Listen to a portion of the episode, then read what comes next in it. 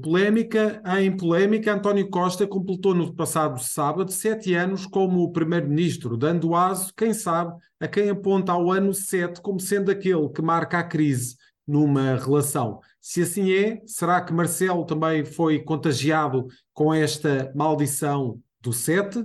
Lá por fora é o número zero que marca o inverno do descontentamento dos chineses com os protestos que sobem de tom e que marcam uma aparente quebra de confiança sem precedentes em Xi Jinping, o presidente que se julgava eterno. Estes e outros temas estarão em análise no episódio 80 de Maquiavel para principiantes, um podcast do Jornal Económico, da autoria do especialista em comunicação, Rui Calafato. Olá, Rui. É no instante que chegamos aqui ao episódio 80 de Maquiavel para principiantes. De facto, muitas análises, muitos comentários que deixaste aqui ao longo destes uh, eh, 80 episódios. Começo por te perguntar, Rui, na balança dos desgastes, qual é o que pesa mais, o do governo de António Costa ou da presidência de Marcelo? Boa tarde a todos. Uh, é um prazer ao fim destes 80 estar a continuar convosco. Espero que venham mais 80. Uh, acho que o desgaste é, é mútuo, digamos assim, com uma diferença. Uh, o governo, portanto, tem, foi agora reeleito com maioria absoluta. Portanto, ainda é mais estranho, com uma maioria absoluta no Poder Executivo, ter tantas, uh, desculpem o termo, caldeiradas. E, nomeadamente, hoje, que estamos a gravar terça-feira da parte da tarde, anunciado pelo Jornal de Negócios, se não estou em erro, Sim. uma possível remodelação em mais dois secretários de Estado, o que se calhar até tem a ver para aproveitar e colar com a saída de Miguel Alves e poder dar ali algum toque, nomeadamente naquela questão que eu falei, Miguel uhum. Alves foi contratado, entre aspas, para vir para o governo para a, melhorar a coordenação política. Se foi ao ar, portanto, a coordenação continua má. Portanto, tem que haver outros mecanismos e, portanto, pode aproveitar para fazer uma remodelação. Depois de tantos casos, uh, acho que se calhar uh, fazem bem, mas uh, estes sete anos, tu falaste aí dos anos da sorte, portanto, ligando uma coisa com outra, não esquecer que são sete anos de António Costa e o Presidente da República, aliás, o Expresso trazia uma peça esta semana que falava do cansaço de Marcelo, sendo ele um dos primeiros a pensar quase num modelo de um modelo presidencial, o mandato presidencial ter apenas a duração de sete anos, também sete anos. Que é uma das é questões que está em, é em, na ordem do dia relativamente é à revisão constitucional. E, e é o que tu estavas a dizer, aos sete anos, é, diz a história que aos sete anos são as crises nos relacionamentos e as crianças têm sempre problemas aos sete, aos 14 é a adolescência, aos 21 entram mais na maioridade, digamos assim. Portanto, é sempre o 7 que marca, apesar de para muitos o 7 ser muito importante e ser quase um número de perfeição, uh, seguindo quase algumas coisas, a, a, a, criação divina dos sete dias da semana. Mas, uh, portanto, o que é que se passa destes sete anos? Bem, o que é que poderemos dizer? Podemos dizer o seguinte: eu acho, a muitos anos de distância, que a história será até simpática com António Costa. E quem ouviu está a achar, mas porquê? Por uma coisa, porque vai, António Costa vai ter sempre uma desculpa para utilizar. Foi o primeiro-ministro da Covid e foi o primeiro-ministro da guerra. Portanto, duas circunstâncias extemporâneas que ninguém estava à espera e que, portanto, ele pode usar aquilo que, portanto, eu não queria, eu queria fazer muito mais, mas a Covid e a guerra uh, quase que uh, amordaçaram os meus desejos e esse é o lado em que a história vai sempre beneficiar. O que é que falta a António Costa? É que, de facto, são sete anos de governo. E eu faço-te a pergunta e aos ouvintes do Maquiavel para principiantes. Sete anos de governo. Digam-me uma reforma feita por António Costa. Uma. Na primeira, não nos podemos esquecer que agora há maioria absoluta. Mas anteriormente tivemos uma geringonça. Geringonça é essa que tomou o poder, sendo o PS o partido que ficou em segundo lugar nas eleições. Portanto, o que é que acontece? O que é que eu quero dizer com isto? Que houve, também nessa altura, houve uma estabilidade, estabilidade no Parlamento e, sobretudo, ninguém se pode esquecer que, com o apoio do PCP, sobretudo, teve um descanso das ruas. Não teve grandes greves, nada disso. Coisa que agora poderá acontecer com maioria absoluta. Portanto, acho que a grande marca de António Costa é não ter uma marca.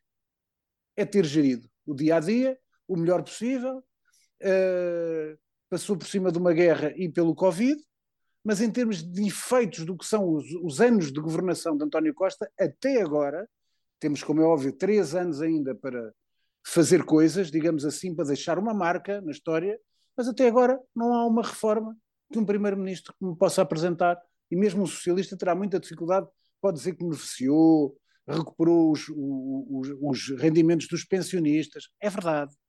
Mas depois uma marca que fique para a história, em termos de uma reforma que tenha sido feita pelos governos de António Costa. Eu vou dar um exemplo. Se nós olharmos para José Sócrates, para comparar PS com PS, como é óbvio, José Sócrates passa, passa por aquilo que passou, questões de, ligadas ao processo que nunca mais acaba, muitas suspeitas, etc. Mas eu vou dar-lhes um exemplo. Simplex foi um programa importantíssimo feito pelo José Sócrates. Pá, digam-me um igual feito no governo de António Costa. Um, só estou a dar um simples. E portanto é isso que falta a António Costa. Eu acho que até ao final da, da sua legislatura, acho que António Costa tem que fazer muito mais, até por um motivo tem estabilidade política dada pela, pelo, pelos portugueses, com a maioria absoluta, e sobretudo tem um PRR que, como Portugal nunca mais vai ter, exatamente, porque nós nos vamos alargar a leste e os apoios substanciais da União Europeia serão para os países a leste. E, portanto, Portugal, este é o último maná que vem da, da, da Europa. E, portanto, Portugal tem que aproveitar muito melhor do que tem aproveitado. E o cansaço aparente de Marcelo Rebelo de Sousa vai ajudar ou vai prejudicar António Costa nessa missão? Olha, primeiro antes de ir a isso, só dizer uma nota. Na semana passada, para quem me ouviu, uh, eu tinha dito que se Marcelo for, for ao, ao Qatar, que fizesse a crítica aos direitos humanos lá. Podia ser até um incidente de Estado, mas em termos de coragem e caráter, marcaria.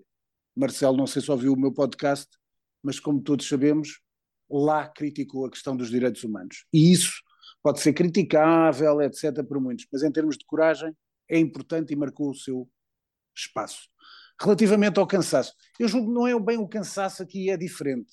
Aqui não é o cansaço da exposição do Poder Executivo. Aqui é o cansaço, é ao contrário, é o cansaço já que os portugueses estão a ter com Marcelo. Porquê? Se tu abris as redes sociais, ainda ontem já estava meio país a dizer mal. Primeiro, o país diz sempre mal de Fernando Santos e tem pouco para dizer, lá estamos outra vez, e graças ao Fernando Santos, com a uhum. sorte dele, mas lá está. Mas meio país, o outro meio país já estava a martelar no Marcelo, porquê? Porque estava a fazer comentários sobre futebol. Pá, sinceramente, Marcelo nunca percebeu muito de futebol, como toda a gente sabe. Portanto, dizer disparates, epá, o Presidente da República é aquilo que eu estou farto de dizer. O Presidente da República não pode ser uma múmia como Cavaco Silva foi em Belém. É verdade. Não, é o meio termo. Há um tempo para afetos e há um tempo para o lado institucional. Ora, com Marcelo, nós temos um presidente em, em contínuo comentário. Portanto, ele, eu acho que o grande sonho é despachar-se de Belém para depois voltar ao comentário político na televisão. Sinceramente, eu acho isso. E esse é o desgaste que os portugueses não querem de um presidente da República. Querem, às vezes, umas vezes precisaram, naquela altura, quando foi a tragédia de Pedrógão, os portugueses precisaram de afeto. E Marcelo deu-lhes afeto e fez bem o afeto é importante. As selfies, mas não demasiado. As pessoas gostam de tirar uma foto com o presidente, mas o presidente não é um boneco de cera da Madame Tussauds para as pessoas tirarem fotos ao lado dele. Portanto, o presidente tem outros para quê? Para não perder a sua aura de poder, o lado institucional, nos momentos de crise, poder intervir com toda a autoridade. Estes comentários sucessivos levam o Presidente da República, Marcelo Rebelo de Sousa, muitas vezes a perder a sua autoridade.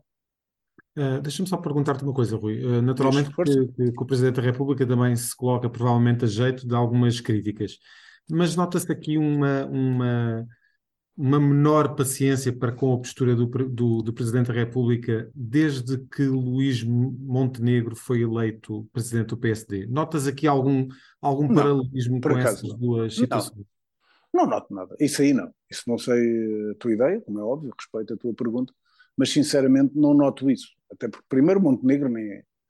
Tu, aliás, vês isso nas, nas últimas sondagens. Montenegro sobe o PSD, mas Montenegro ainda, ainda é muito fraco, digamos assim. E ainda no outro dia disse até uma pessoa da equipa dele, da sua, um dos seus vice-presidentes, perguntou-me o que é que eu achava sobre como é que estava a correr ao Luís, e eu respondia: pá, olha, acho que para dentro do partido está a correr bem, para fora do partido mal os portugueses ainda não têm o Montenegro como futuro primeiro-ministro, portanto há um trabalho que tem que ser feito. Agora que isso seja, de alguma maneira, uh, possa contribuir para o desgaste de Marcelo, não. Isso aí acho que não. Acho que o desgaste é mesmo feito apenas por Marcelo, pelo excesso de exposição e de comentários que muita gente já começa a ficar cansado, porque às vezes leva ao disparate. E não se espera de um Presidente da República que seja um promotor de disparates. Já falámos nesta edição da, da, das propostas de revisão constitucional. A verdade é que, por aquilo que se conhece, o PS parece cada vez mais inclinada a deixar cair o famoso referendo à regionalização previsto é, para 2024. Eu vou falar aqui de quatro temas de seguida breves, mas de maneira muito rápida. Primeiro, esta ideia do referendo à, regionalização em 2024. Ah, felizmente, de, agora diz que o PS de facto pode deixar cair. Felizmente. Para que é que eu quero uma regionalização? Não me venham cá com conversa. Que haja descentralização, sim, bem feita, que haja competências para autarquias. Agora, como toda a gente sabe, para que é que nós nunca tivemos um problema regional em Portugal? Vamos estar exatamente a criar problemas regionais. Vamos criar uma série de novos marajás em cada região, com os seus motoristas, com os seus assessores, e sinceramente a região não vai ganhar nada com isso. Deve haver descentralização, mais poderes para as câmaras, mais autonomia até de várias, vários distritos, digamos assim, mas em termos de regionalização estamos a criar um problema que não existe. E, portanto, íamos só gastar dinheiro do erário público a pagar a mais assessores e motoristas e, sinceramente, não é isso que me interessa. Acho que deve haver descentralização, acho que deve-se combater, de facto, a migração das pessoas do interior para o litoral. Agora, a regionalização não é por isso que as pessoas não vêm do, do interior para o litoral. E, uh, Aliás, é, é, exatamente, olha, é uma, pegando, é uma ligação era, tendo, tendo, em conta tem, alguns tem, números tem, do, do tem, Era isso que eu tinha ligado. Que é uma das coisas, cada vez é uma das conclusões, é que de facto a maior parte do, povo português está tudo aqui no litoral e sobretudo nos grandes centros. Um quinto da Mas mais do que isso. Nem, em 1% do território. Sim, e portanto, esse é um dos graves problemas e sobretudo aquele que mais me marcou, sinceramente, que foi a questão de ver que há 1 milhão e 100 mil portugueses que vivem sozinhos. Não só no interior, como é óbvio, porque depois também há muita solidão nas cidades. Uh, e, portanto, isso é que é um dado que é muito desconfortável para, para uma pessoa como eu, que morreu os pais, etc. E, portanto, ver que há muita gente só é uma coisa que vai doendo. Um miúdo de 30 anos não liga nada. Uma pessoa mais velha, com o tempo, faz doer. Outra coisa que me marcou também bastante foi a questão, de, não pela operação em si, da, da, da PJ sobre os tais migrantes que viviam em condições deploráveis, onde havia casas de banho para 70 pessoas, onde quem trabalhava eram, uh, ganhavam à semana 5 a 10 euros por semana. Epá, desculpem lá, isto é escravatura pura e dura. Mas a pergunta é esta, habitual. Mas só souberam ontem. Só souberam na semana passada. Então nós não sabemos já onde é que eles estão a trabalhar. Nós já não sabemos quantos elementos, vou dar este exemplo sem qualquer ponta de xenofobia, estou só a dar um exemplo. Aquela comunidade do Bangladesh que vive ali na zona dos Anjos, uh, aqui por trás do, do Martim Muniz, quantos desses cidadãos, desses cidadãos do Bangladesh que estão a trabalhar em Portugal, qual é o salário deles por mês? Em que condições deploráveis moram 30 e 40 pessoas num apartamento? E estou a dizer de Bangladesh, podia dar outra chinês, o que vocês quiserem. Estou a dar este exemplo porque é claro, porque todos nós já demos por, em pessoas do Bangladesh cada vez mais, nas cozinhas de restaurantes. Eu dou vários exemplos, dava vários vários elementos do Bangladesh a, a trabalharem nas plataformas de, de, que nos levam de tipo, desculpem a, a, a publicidade, Uber, Bolt, não, eu estou a falar ainda de transporte, depois, certo, transporte certo. pura e dura. Para lá disso, Uber Eats, quantos cada vez mais do Bangladesh, etc. Eu estou a dar isto do Bangladesh, pelo contrário, que sejam bem-vindos, vêm para trabalhar. Agora, o que eu estou a dizer é que são condições deploráveis que todos nós sabemos. Portanto, a PJ fez uma bela operação, uh, denunciou o que tinha que denunciar, Podia já ter feito há mais tempo. E, portanto, é só isso que eu chamo a atenção. E a procuradora uh, que está uh, responsável por este processo diz, inclusivamente, que vão haver mais detenções. Claro, e... mas em todo o mundo, em, toda, em, todo, em todo o país há casos destes em várias áreas. Uh, e pronto, desculpe interromper. Rui, já tínhamos referido aqui o 7 como número de, de Ah, pois era. Ou de azar. Vamos agora disso. à Ordem dos Advogados, onde temos aqui um é rol de candidatos Vou, vou, vou dar aqui duas, só duas notas mais curtas, portanto falta. Já me estava a pensar isso do chat. Eu só não quero comentar muita coisa, até nem lhes vou dar os nomes. Eu sou do tempo em que, em 1995, quando comecei a trabalhar, o meu chefe de redação propôs-me fazer o acompanhamento da candidatura à Ordem dos Advogados. Naquela altura, o bastonário da Ordem era o Júlio Castro Caldas. E o candidato contra ele foi o Carlos Olavo, que já não está cá entre nós, e o Júlio Castro Caldas, não sei, também já não me lembro. Mas o que é que eu quero dizer? O Carlos Caldas era o, perdão, o Carlos Olavo era um advogado jovem, jovem relativamente, mas liberal, que trouxe com ele uma série de gente até muito ligada ao PSD e à direita, etc, etc. O Júlio Castro Caldas era uma grande figura da, dos advogados. Tal como nesse ano, eu fiz essa entrevista em 1995, O candidato a bastonário da Ordem dos Médicos era um grande médico chamado Carlos Ribeiro. E o que é que eu quero dizer com isto? Nós chegamos ao ridículo de advogados este ano ter uma eleição de sete candidatos. Sete candidatos. Mas o que eu pergunto, nem lhes vou dizer o nome, era quem quiser, dê-se ao trabalho, há notícias espalhadas, portanto procurem, pá, digam-me um que seja considerado uma vaca sagrada da, do direito como candidato. Não há nenhum. Sabem o que é que eu acho? Acho que estes tipos, a maior parte deles, quer promoção pessoal. Um. Dois. Quer entrar na política. E três. Quer ser comentador numa televisão qualquer. E por isso é que estão nisto. Estão sete candidatos. Nenhum de, alguns deles, pá, eu nunca ouvi falar neles. Perguntei, eu tenho muitos amigos advogados, porque eu andei em Direito na Universidade Católica. Perguntei a vários amigos quantos tipos é que eles conheciam. Alguns nem grandes advogados deste país, sócios das maiores sociedades de advogados deste país, que o teu diretor Filipe Alves conhece muito bem, uh, porque acompanham, aliás, ainda esta semana no, no Jornal Económico saiu o Quem é Quem das sociedades de advogados, portanto apareceram uhum. vários amigos meus lá, uh, pá, metade não sabem quem são estes advogados. E esse é que é o problema. A partir de determinada altura, parece que os advogados, a ordem dos advogados é para ser comentadores, olhem para a política. Dou o exemplo do Rogério Alves, dou o exemplo do Marinho Pinto, portanto, dou o exemplo a seguir ao Marinho Pinto, eu nem me lembro do senhor, mas já apareceu como comentador duas ou três vezes num canal de televisão. E, portanto, acho que tanto os advogados como os médicos, e já falei muitas vezes sobre os médicos, como se lembram, pá, acho que precisam de grandes figuras da sua uh, competência, da sua área profissional, da sua corporação, para darem de facto outro, outra, outro ar também à, à causa e terem outra qualidade e capacidade. Claro que destes sete advogados, eu não estou a dizer que eles são maus advogados. Aliás, aprendi isso com um grande advogado deste país que ele me dizia: Ó oh, Rui, todos os advogados são bons. Depois depende é dos clientes que têm. Agora, os grandes advogados, pá, de grande nome, nenhum deles é candidato a bastonário desta, nesta coisa. Que estes sete senhores são bons advogados, com certeza que serão. Agora, a maior parte não conhece e eu acho que querem ser bastonários da Ordem dos Advogados para outros fins, políticos ou de notoriedade. E de resto, o Semanário Novo fez um trabalho em que uh, falou com as sete candidaturas. Eu vi, eu e vi. Publicou, publicou, foi sim, publicado sim. esse trabalho precisamente sim. no site, um trabalho já agora do Ricardo Santos Ferreira. Santos Ferreira, sim.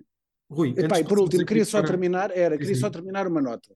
Eu há muito tempo falei de uma questão do diretor municipal da cultura em Lisboa, que como o público divulgou, foi um senhor que fez plágio de uma sua tese e até copiou a gralha que estava na tese que copiou, copiou para a sua tese. Portanto, até a gralha copiou. Nessa altura, eu aqui no Maquiavel, para principiantes, disse que esse senhor devia ter ser demitido na hora. O que é que se passa? Tem sido um quebra-cabeças, uma falta de respeito para dentro dos serviços. Uh, ainda há duas semanas tive conhecimento, há uma semana, que, portanto, marca reuniões, chama chefes de divisão para, para as pessoas perceberem na Câmara, vereador em primeiro lugar, em segundo lugar o diretor municipal e depois chefes de divisão das várias áreas, neste caso da cultura. A chamar chefes de divisão, funcionários de topo de carreira da Câmara de Lisboa, para reuniões de estratégia com um problema. O vereador não sabia. Portanto, a querer passar por cima do vereador. Isto é uma pessoa que, de facto, só está a criar problemas depois, entropias dentro da própria máquina. Porquê? Porque depois há pessoas inteligentes nos serviços que não aceitam sentar-se em reuniões destas, destas sem o conforto do conhecimento do vereador e sem a presença do vereador. E, portanto, se recusam a estarem em conversatas destas. Qual é o problema? É que, pelo que me contaram, depois este cavalheiro andou a pedir justificações para as ausências deste senhor, de, destes senhores que não foram às reuniões deles. Portanto, mais uma vez, continua a entropia deste indivíduo. Este indivíduo é uma pessoa que já devia ter sido demitido da Câmara Municipal de Lisboa há muito tempo e, sinceramente, está a ser a dar só problemas ao Presidente da Câmara, Carlos Moedas, e ao Vereador da Cultura, Diogo Moura.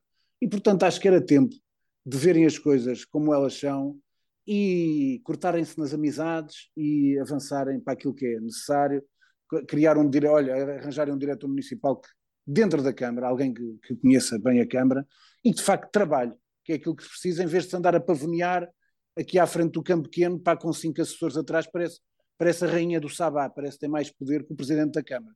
Portanto, haja algum decoro e que as pessoas hajam, de facto, dentro da tranquilidade que a Câmara Municipal de Lisboa exige, e, pá, e portanto a cultura na Câmara Municipal de Lisboa é muito importante, não é para, é para trabalhar, não é para pavões. Muito bem, e vamos passar, uh, Rui, para os temas internacionais. Gostarias de começar precisamente. Muito rápido, também. Joe é Biden, rápido. sai vivo das intercalares. Era isso, ainda na semana passada falámos disso, lembras que eu contei até a conversa que tive com a embaixadora dos Estados Unidos no, no jantar que tive na CNN. Uhum. E portanto ela, eu perguntei-lhe isso, se Joe Biden ia ser se recandidatava, e ela, por causa da idade, tem 81 anos. E portanto, uh, e ela disse-me que sim, portanto, eu, ainda sobretudo por ser admiradora dele, mas isso não, não conta. O que conta é que de facto os resultados deram outro Uh, outro conforto ao Partido Democrata, os, os, resultados nestas intercalares, e sobretudo é uma coisa muito mais importante, é que enquanto os republicanos têm Trump, mas já têm um, um Ron DeSantis pronto, a pergunta é, e se o Joe Biden não for candidato, quem é que é o candidato dos democratas? E portanto, entre mal menor, é preferível um vetusto cidadão de 81 anos, que até é um tipo simpático e que tem corrido e para internos da, da, da, dos Estados Unidos da América, correu bem o resultado dele contra Trump, uh, do que arriscarem e darem um tiro no escuro. Portanto, é possível que Joe Biden volte a ser candidato, que isso é que é o mais relevante desta, desta questão. E Rui, uh, Joe Biden está tão reforçado e tão revigorado que inclusivamente a Casa Branca fez aqui alguns uh, comentários relativamente uh, ao facto de estar a acompanhar de perto as manifestações contra as restrições sanitárias e, uh, portanto, não, na China, sim. isto já revela aqui algum conforto por parte do Presidente dos Estados Unidos. Passamos não, naturalmente para o e também, internacional que é, tem a ver com sim. E não nos podemos esquecer que ainda há pouco tempo tiveram uma cimeira entre os dois, entre Joe Biden e Xi Jinping. Portanto, é natural que tenha que acompanhar, porque efetivamente o mundo hoje em dia tem duas grandes potências, os Estados Unidos e a China. Ora, quando na China e começa a haver um embrião onde já surgem manifestantes a pedir a demissão do presidente, que isto era uma coisa impensável ao mês, ao mês. Portanto, isto tem a ver com duas coisas, como é óbvio. Primeiro, restrições à liberdade quanto à questão do Covid. Mas eu disse restrições à liberdade. Há muitas restrições à liberdade na China. Há muito, quando se fala em direitos humanos. No Catar, pá, também a questão dos direitos humanos na China às vezes é esquecida. Porque há muitos negócios com a China. Esta é a realidade. Uh, e depois, não nos podemos esquecer nunca, fator económico. Isto é, a China, por causa também disto do Covid e destas restrições do Covid e da política de tolerância zero a qualquer coisa que apareça, a qualquer caso que apareça de Covid, a economia não está a fluir como a cúpula do Partido Comunista Chinês desejava. E é natural que isso também tenha o seu foco, sobretudo aonde? Nos mais jovens. São os mais jovens que estão a, a bater o pé nas ruas, são os, os mais jovens que querem mais liberdade e querem, e ao fim e ao cabo, vamos ser sérios, a verdade é esta: o Covid é o melhor motivo para eles protestarem na rua sem se, sem se calhar correrem o risco de serem torturados ou para pior. Porque a questão de Covid é uma questão de saúde pública. Porque se fosse uma questão de liberdades apenas, aí já sabemos que o Partido Comunista Chinês, e também é esquecido, é um partido ditatorial. Ponto final. E, portanto, se aparecer algum, vai para uma cadeia como preso político, porque há muitos lá na China também. E às vezes isso é esquecido, porquê? Porque as nossas fábricas, nós deixamos de produzir ao Ocidente e fomos todos produzir para a China. E, portanto, a economia, já sabem, quando se constipa a China, depois tudo, tudo quando, quando espirra a China, a economia aqui constipa-se, porque nós não temos, neste momento, capacidade industrial, passou toda para a China. Esta é a realidade. Exatamente.